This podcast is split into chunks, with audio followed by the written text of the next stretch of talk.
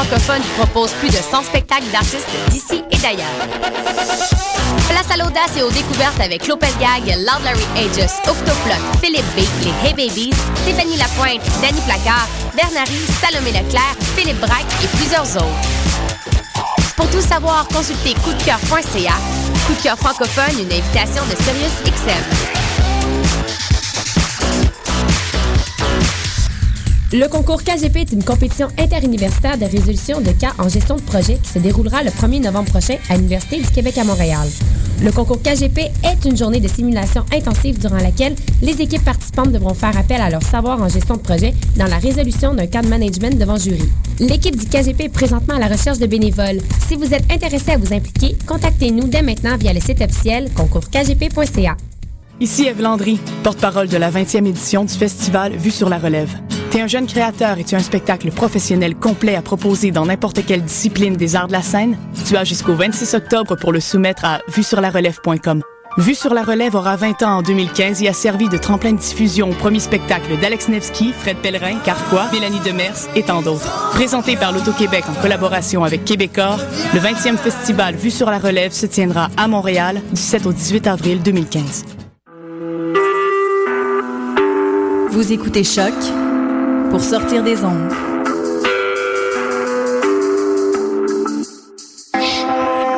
Podcast, musique, découverte. Sur choc.ca. Qui était le premier sur Terre? C'était l'œuf ou la poule? Moi, je pense que c'est l'œuf. Moi, non, moi, je sorte de quelque part, la poule. Parce que la poule, elle prend des Mais œufs. pourquoi c'est la nuit Elle est bien née quelque part, dans l'œuf. Alors c'est quoi? C'est l'œuf ou la poule L'œuf ou la poule Bonjour à toutes et à tous, vous êtes bien à l'écoute de choc.ca, la radio web de l'Université du Québec à Montréal, pour la première émission, l'œuf. Ou la poule Nous sommes deux étudiants en biologie désireux de partager avec vous nos connaissances, nos surprises, nos coups de cœur et nos passions scientifiques. Mais surtout, nous voulons démystifier les sciences. Nous ne le répéterons certainement jamais assez, mais les sciences sont accessibles. Il s'agit d'en parler plus souvent, de s'imprégner de la culture scientifique, mêlée au quotidien, mêlée à l'histoire, mêlée aux décisions politiques, mêlée à la médecine, à l'environnement, aux résultats du loto, aux technologies modernes, aux effets spéciaux des nouveaux dessins animés, etc. On peut voir la science partout, et c'est ainsi qu'on aimera vous la présenter. Je pense que si Damien, je te, parle de changement climatique, qu'est-ce que tu me dis? Ah, Je vais penser au gaz à effet de serre, je vais penser au dioxyde de carbone. C'est ça, à l'évocation de ces termes, il te vient quelques mots. Et je pense que la raison est simple. Pourquoi il te vient ces quelques mots? C'est parce que ça fait maintenant des années qu'on en parle via les médias, les films, les journaux, etc. Autrement dit, il est tout à fait possible de faire passer un message scientifique qui intéresse. Et grâce à notre exercice quotidien d'apprenti biologiste qui consiste à mieux comprendre le fonctionnement du corps humain dans des détails parfois bien lointains du quotidien, nous tenterons de déchiffrer les découvertes du moment. Ça sera notre revue de littérature. Nous interrogerons des invités variés de Montréal, mais aussi d'autres continents, chercheurs, étudiants, intervenants d'associations, grands amateurs de vulgarisation scientifique et bien d'autres invités surprises. Une chronique agenda sera réservée aux événements scientifiques qui ont lieu à Montréal principalement. Une chronique carrière exposera la multitude des métiers envisageables en sciences. Et une section Mon projet en moins de 3 minutes, largement inspiré du concours Ma thèse en 180 secondes, sur lesquelles nous allons revenir dans quelques instants. Et enfin, une chronique Sciences et Société relèvera euh, les lois plus ou moins récentes qui impactent directement les sciences en laboratoire. Après cette présentation de l'émission, on va se présenter. Alors Damien, vas-y, je t'en prie. Oui, alors tu l'as dit, on est deux apprentis biologistes. Moi aussi, je suis comme toi étudiant en biologie à Montréal. Alors c'est toujours un exercice un peu difficile que de se présenter, mais euh, euh, pour résumer simplement, je dirais que je, suis- un amateur de sciences et d'histoire et de société. Et c'est, euh, je vais profiter un peu de cette émission pour bah, me faire plaisir et parler un petit peu des sujets qui m'intéressent en mixant les trois, revenir un peu sur l'histoire des sciences et l'impact qu'ont les sciences dans notre société. Super, alors euh, moi je m'appelle Karine. Euh, J'étais passionnée d'abord par le club techno quand j'avais 13 ans, puis après ça a été les mathématiques, la photo, le théâtre quand j'avais 16 ans. Et alors maintenant, je vais me concentrer sur la biologie. Alors vous allez vite le découvrir avec une légère obstination, n'est-ce pas, pour l'étude de la rétine. Chacune de mes années universitaires, j'ai trouvé une raison pour étudier la rétine sous différents aspects. D'abord la plasticité du cerveau chez des sujets aveugles, ou encore le développement de l'œil euh, chez l'embryon, ou la vue des nouvelles thérapies cellulaires. Mais alors, pour commencer, aujourd'hui, on va devoir trouver un peu le ton, l'atmosphère euh, lors de cette première émission. On n'est clairement pas des spécialistes de la communication, alors on espère surtout rendre nos sujets intéressants. Et donc, n'hésitez pas à nous contacter. Alors, vous pouvez nous suivre sur le compte Twitter de l'œuf ou la poule et vous pouvez même réagir en direct. On va essayer euh, pour cette première émission, si jamais on a quelques éditeurs en direct, de prendre les questions en direct, de réagir à vos commentaires. Sinon, je crois aussi, Karine, qu'on a une page Facebook. Tout à fait, Damien, qui s'appelle l'œuf ou la poule. Alors, évidemment sur le site de choc.ca. Tout à fait. Alors c'est parti Damien, tu commences avec notre rubrique actualité pour cette semaine. Et oui, je vais commencer par l'actualité. L'actualité, ça va mal. C'est la grogne, la grogne des chercheurs en Europe. Euh, les chercheurs d'Italie, d'Espagne, du Portugal, d'Allemagne, de Grèce et de France. Euh, plusieurs chercheurs de ces pays ont co-signé une lettre ouverte et ont même lancé une pétition sur Internet euh, sous le thème de Ils ont choisi l'ignorance. Alors, ils, c'est les gouvernements, les gouvernements européens, qui, euh, sous couvert d'une politique d'austérité, de réponse à la crise financière, ont décidé de couper les budgets de la recherche, et notamment les budgets de la recherche fondamentale. Et euh, ces chercheurs, euh, alors tu sais Karine que c'est pas facile de faire descendre les chercheurs dans la rue pour euh, euh, pour les faire descendre de leur labo pour, euh, pour, euh, pour réagir à l'actualité. Mais ces chercheurs, ils ont décidé de se plaindre et de réagir à ça. Et si je parle de ça, c'est pour revenir au Québec qui, fait, qui subit la même chose, les coupes budgétaires dans les universités et dans les labos de recherche. Oui, je pense qu'on peut penser à l'institut dans lequel on travaille. Voilà, l'institut dans lequel on travaille, à titre d'exemple, on va pas le nommer, mais il a perdu 8% de son budget alloué au crédit de recherche ministériel. Et ça, c'est sans compter l'augmentation des, des coûts de fonctionnement, comme par exemple l'augmentation d'Hydro-Québec parce que même dans un institut de recherche, on paye son eau. Et euh, donc c'est un sujet qu'on va suivre de près. Euh, probablement que ça va grogner ici au Québec dans pas très longtemps. Oui, j'allais y venir. C'est vrai que euh, au vu de l'organisation du travail, peut-être en Europe versus Amérique du Nord, c'est sûr que les, syndicats, tout ça, c'est pas la même façon de s'organiser. Donc il est plus difficile, à mon sens, de s'organiser ici pour faire naître une grève, une manifestation ou même une contestation collective. Mais il n'en est pas moins qu'on sent la morosité due à toutes ces politiques d'austérité. Nous vous apprenons rien. Alors pour poursuivre, revenons maintenant sur la soirée du 25 septembre dernier au cœur des sciences de l'UCAM qui a accueilli la première édition de la grande finale internationale du concours Ma thèse en 180 secondes. C'est quoi le cœur des sciences, Karine? Ah, très bonne question, Damien. Pour commencer, le cœur des sciences, on va vous en reparler souvent, alors autant le définir dès aujourd'hui. C'est un centre culturel scientifique qui vise le grand public. Ils offrent de nombreuses activités très diverses pour promouvoir cette culture scientifique.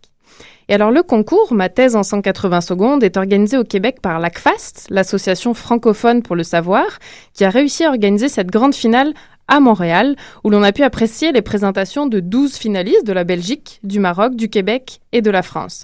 La soirée était animée par Jean-René Dufort, connu comme présentateur de l'émission Infoman, qui n'a pas manqué d'humour pour ponctuer les présentations.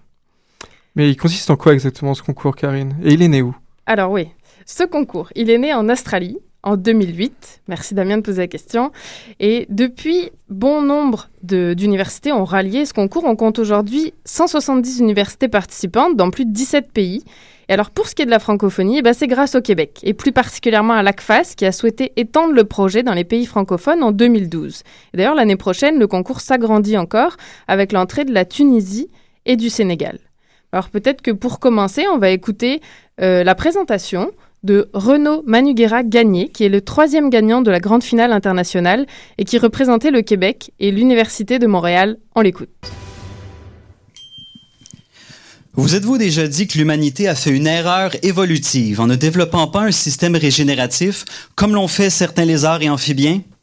Surtout quand on sait que le moindre dommage au système nerveux peut entraîner une perte de qualité de vie irrécupérable? Et si je vous dis que l'humain possède cette capacité, mais qu'elle est seulement endormie et nécessite uniquement le bon coup de pouce pour réagir efficacement à un dommage ou une maladie dégénérative? C'est avec cette idée en tête que je me suis lancé dans mon doctorat, dans l'espoir de réparer un organe à la base de notre vue sur le monde, l'œil. Je ne suis pas ici pour vous dire qu'il est possible de recréer un œil de toute pièce, mais si je vous dis qu'il est possible de le faire repousser de l'intérieur, est-ce que j'ai toujours votre attention? J'ai voulu tester cette idée sur une maladie dégénérative très répandue, le glaucome. Pour comprendre cette maladie, il faut savoir que la partie avant de l'œil, la chambre antérieure, est comme un bassin rempli d'un liquide, l'humeur aqueuse. Pour garder la vue claire, l'humeur doit être continuellement remplacée. Pour sortir de l'œil, elle doit traverser un filtre, le trabéculum. Et dans le glaucome, ce filtre cesse de fonctionner. L'humeur va alors s'accumuler dans l'œil et augmenter la pression, ce qui cause un dommage permanent à la vision. Pour réparer le trabéculum, je me suis tourné vers les cellules souches, que l'on retrouve dans un corps adulte et que vous avez tous en vous par millions en ce moment même. Dans la moelle osseuse, par exemple, il existe des cellules souches qui prolifèrent activement pour remplacer les cellules sanguines et immunitaires que vous perdez naturellement chaque jour. Mais il en existe d'autres types, dont le rôle s'apparente davantage à celui d'un chef d'orchestre qui coordonne les autres cellules pour favoriser la régénération tissulaire. L'une des plus connues est la cellule souche mésenchymale. Dans mon doctorat, j'ai greffé ce type de cellule dans un œil de modèle animal de glaucome pour voir si on pouvait en favoriser la réparation. J'ai découvert que non seulement ces cellules favorisent la réparation du trabéculum, mais qu'elles le font en réactivant des cellules de l'œil qui sont normalement en dormance. Ce sont ces cellules qui vont proliférer et remplacer le trabéculum endommagé pour permettre à l'humeur aqueuse de circuler à nouveau.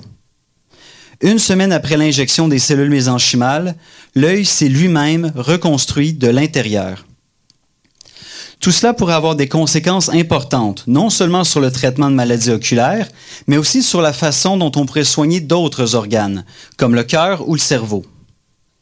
La prochaine question à se poser serait quels sont les facteurs qui sont produits par les cellules mésenchymales qui permettent cette régénération tissulaire?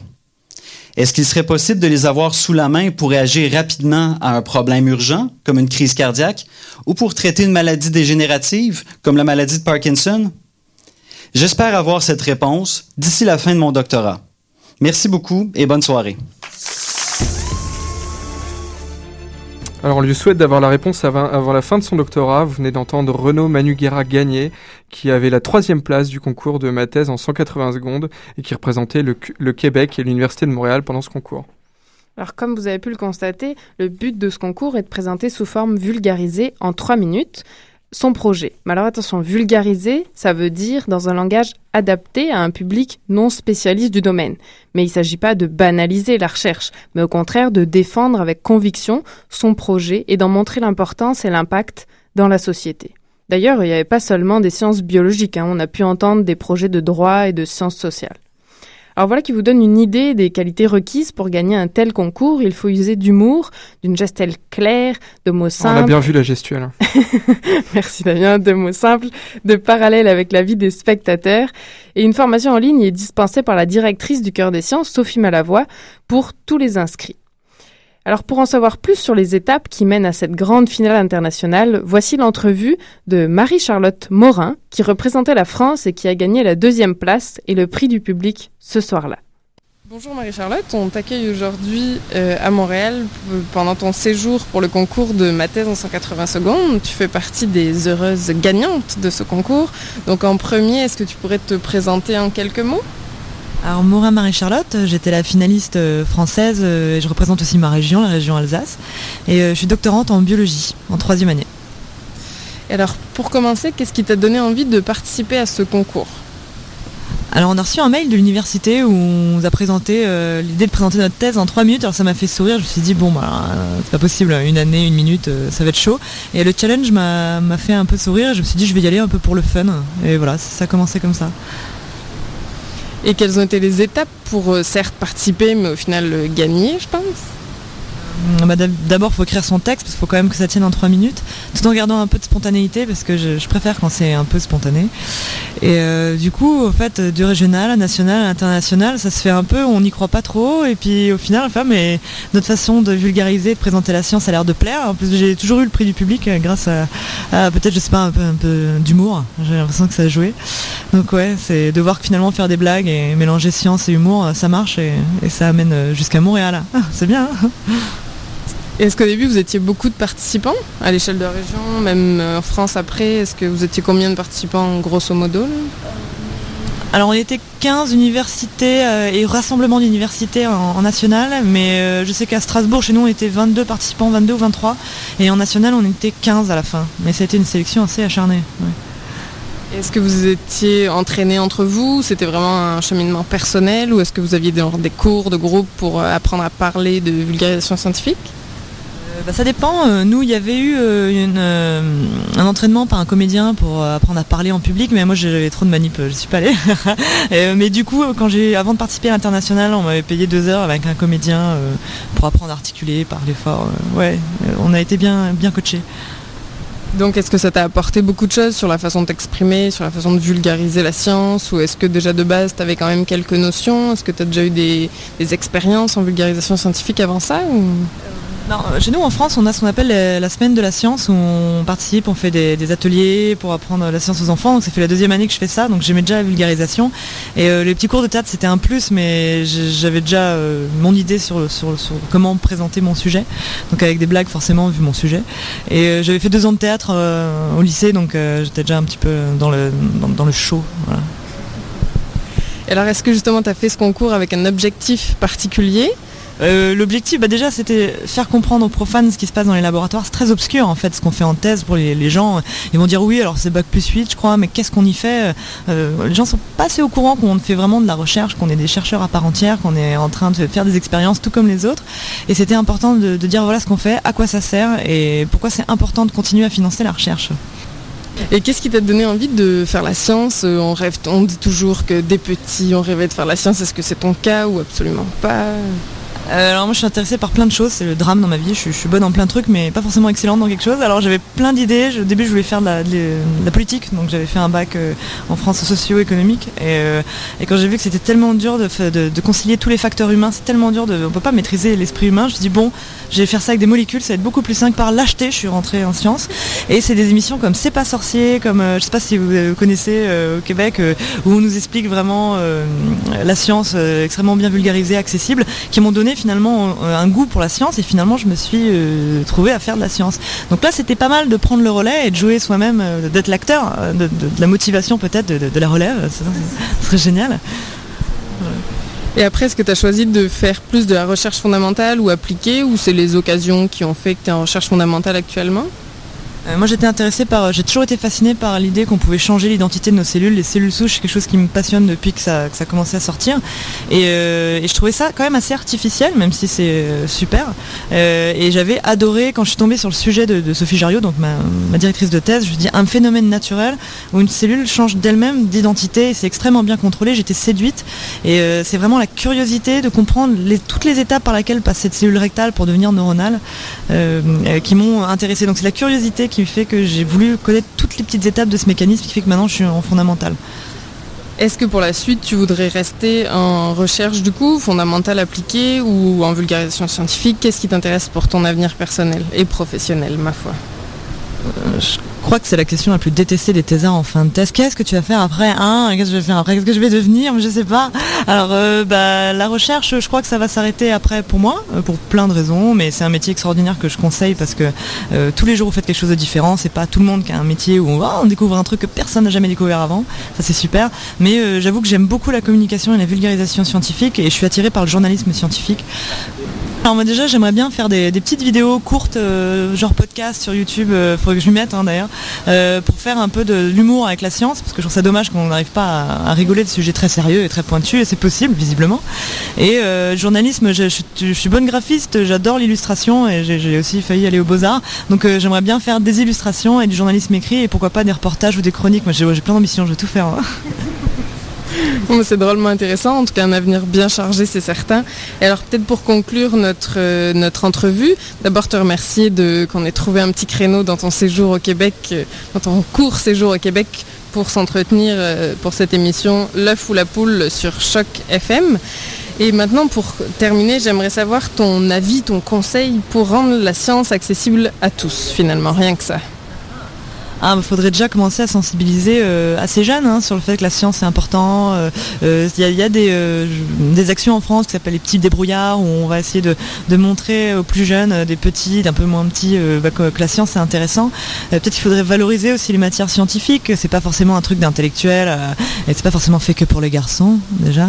Hein.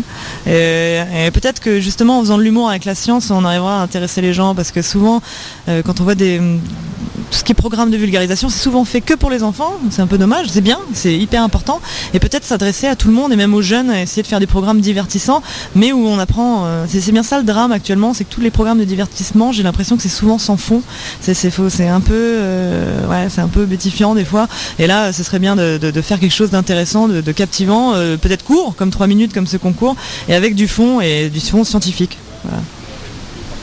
On se reverra certainement alors. Merci beaucoup et puis bon retour en France et bonne continuation pour ta dernière année de thèse.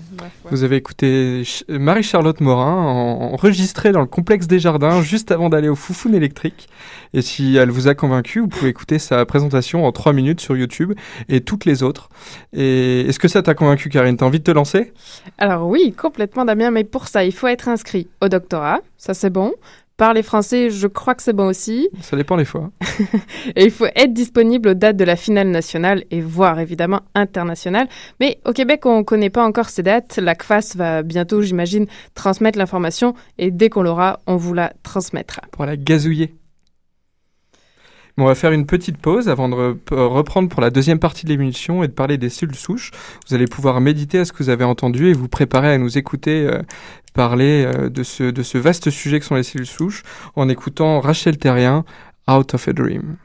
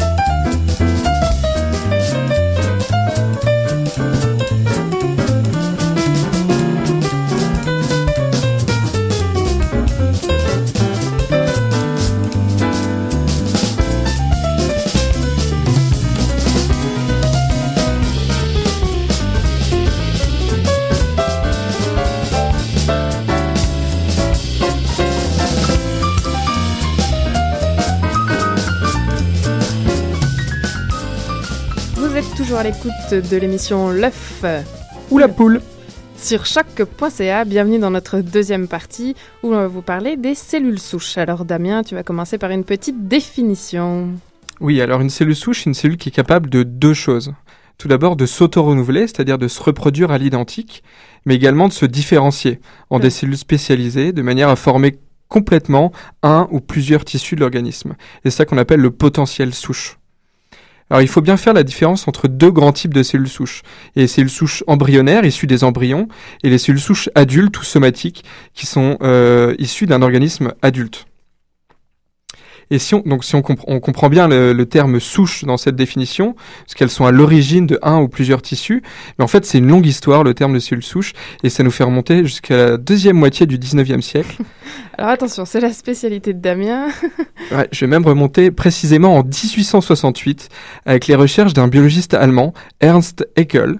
Et Haeckel, à cette époque, c'est un fervent partisan de la théorie de l'évolution, qui a été énoncée juste quelques années plus tôt par Charles Darwin, et Haeckel, pour prouver cette, cette théorie, pour la consolider, il, dessine des arbres phylogénétiques. Oula, phylogénétique, Damien. oui, alors les arbres phylogénétiques, c'est un peu comme un arbre généalogique. Mais au lieu de voir que votre maman elle est issue des ébats sexuels de grand-papa et grand-maman comme des fous à la fin des années 40, en fait, les nœuds et les branches de cet arbre, ils représentent un hypothétique ancêtre commun à partir duquel plusieurs espèces ont évolué différemment. Les chiens et les loups, par exemple. Ou l'homme et le singe, par exemple. L'homme et le singe, parfaitement. Bref, on aura l'occasion de discuter euh, plus de l'évolution la semaine prochaine. Et pour revenir à Haeckel, lorsqu'il dessine son arbre euh, des, des, ancêtres communs, il l'a appelé le Stammbaum, en allemand de Stamm, qui veut dire souche, et Baum, l'arbre, l'arbre souche. Et d'ancêtre commun en ancêtre commun, Haeckel, il a placé tout en bas de cet arbre l'être unicellulaire apparu il y a des millions d'années, dont il, que nous, il présume que nous sommes tous les descendants. Il a appelé la cellule souche mais alors attends, ça n'a rien à voir avec la définition actuelle d'une cellule souche, finalement. Non, là, on est encore loin de la définition que j'ai donnée des cellules souches, qu'elles soient embryonnaires ou adultes. On parle d'évolution. Mais donc ça, on y reviendra la semaine prochaine. En fait, c'est un petit peu plus tard que Haeckel, il s'est intéressé à l'embryologie, et ce monsieur, il devait un peu manquer d'imagination, ou peut-être de vocabulaire, je sais pas. il a appelé l'œuf, qui est issu de la fécondation d'un ovule par un spermatozoïde, il a appelé ça une cellule souche. Et le terme est resté. D'ailleurs, l'œuf, c'est un peu la cellule souche ultime, parce que la cellule euh, de l'œuf, au stade le plus précoce de l'embryon, elle est totipotente. Alors, toti, toti comme tout finalement, et potent, c'est ce que tu disais au début, c'est le potentiel. Donc, cette cellule a tous les potentiels, elle est encore capable de devenir toutes les cellules du corps humain. C'est ça, elle a tous les potentiels, elle peut devenir toutes les cellules du futur embryon et même le placenta. D'accord. Mais alors, tu parlais de cellules souches embryonnaires et cellules souches adulte. Quelle va être la différence? Alors je vais revenir un peu plus tard, mais avant, je vais préciser sur le potentiel souche. Donc à cette époque, les cellules souches, n'ont pas un grand, un grand attrait pour les, chercheurs. En revanche, ce qui les c'est l'embryologie. Et il y a un autre embryologiste, un Allemand, encore une fois, Théodore Bovry, qui va aller plus loin que Haeckel dans la, dans la définition des cellules souches, et par des observations microscopiques, en colorant les cellules avec des colorants chimiques, euh, d'un petit verre, un petit verre euh, intestinal, l'ascaris, il va émettre l'hypothèse que non seulement les cellules de l'œuf fécondé sont des cellules souches, mais que aussi les cellules embryonnaires qui apparaissent qui apparaissent plus tard et vont donner les différents tissus de l'embryon sont des cellules souches avec un potentiel souche un petit peu plus restreint. Oui, c'est-à-dire que plus on avance dans le développement, moins ces cellules sont capables de tout donner. Plus ça va, plus elles vont se restreindre à devenir par exemple des cellules du sang ou des cellules de la peau. Mais c'est deux chemins différents finalement. C'est ça. Elles, elles, vont perdre leur potentiel totipotent et elles vont devenir ce qu'on appelle pluripotents ou multipotents. Elles vont donner plusieurs, plusieurs tissus, mais elles sont plus capables de donner tous les tissus de l'organisme. D'accord. Et donc la découverte des cellules souches embryonnaires? Alors, les cellules embryonnaires, elles ont été isolées pour la première fois chez la souris euh, à l'université de Cambridge par Martin Evans et Matthew Kaufman en 1981. D'accord, donc ça c'est chez la souris. Alors chez l'humain Chez la souris. Euh, chez l'humain, c'est en 98 par euh, deux équipes euh, simultanément, l'équipe de James Thompson et John Garrard, qui ont isolé les cellules souches embryonnaires humaines. D'accord, donc peut-être pour illustrer un peu tes propos, on peut peut-être parler de deux exemples, un sur euh, les cellules souches embryonnaires et un autre sur les cellules souches adultes. Donc on va pour ça parler de thérapie cellulaire. Donc thérapie, je pense que là on comprend bien, et cellulaire, c'est parce qu'on va chercher à remplacer les cellules. Dans la maladie de Parkinson par exemple, maladie d'Alzheimer ou après un infarctus, ça veut dire que vous avez des cellules de votre corps qui sont mortes et on va chercher à les remplacer. Donc pour ça, il nous faut une population cellulaire viable. Donc, je vais peut-être commencer avec un exemple pour la thérapie cellulaire euh, issue de cellules souches embryonnaires. Donc, pour faire simple, euh, il y a un article qui est paru la semaine dernière sur la rétine, d'ailleurs, ça y est, j'en reparle déjà. Donc, c'est de la thérapie cellulaire pour des déficients visuels. Et cette euh, étude a montré, pour la première fois, un certain nombre d'années de recul après cette transplantation. Et en plus, une, euh, finalement, les patients étaient capables de retrouver une certaine partie de la vue. Mais alors là, tu vas me dire peut-être, Damien, pourquoi des cellules embryonnaires humaines Et pourquoi pas les cellules adultes? C'est ça, tout à fait. Et eh ben c'est parce qu'en fait, d'après toutes les études menées chez les animaux, les euh, études, ouais, c'est ça, la population qui a été idéale d'étudier à transplanter, il s'avère que si on veut l'appliquer à l'homme, il faudrait prélever cette population au deuxième trimestre de la grossesse. Alors là, évidemment, c'est impossible. Donc, on va profiter de la découverte des cellules embryonnaires qui ont le potentiel de se différencier, n'est-ce pas, de devenir dans le cadre de la rétine un photorécepteur. Donc elles ont ce potentiel-là. Donc on va s'en servir en laboratoire, les faire devenir photorécepteurs, les purifier, etc. bien sûr, et les transplanter. Et ainsi, on parlera de thérapie cellulaire. Mais je pense que tu as un exemple, Damien, pour euh, les cellules souches adultes. Euh, J'avais un exemple, mais les joies du direct font que on a été un petit peu trop long, surtout les joies de l'inexpérience. Donc on va s'arrêter là et euh, on va on va remercier tout le monde. On va remercier euh, Cranduff, notre assistant. Merci Cranduff. Euh, on va remercier Fabien, Fabien qui nous a fait le générique de l'émission et qui va peut-être un jour nous faire un logo. Et on va se quitter euh, avec la fin de la chanson de Rachel Terrien, Out of a Dream. Merci, bonne soirée. Et à, la, et à dans deux semaines.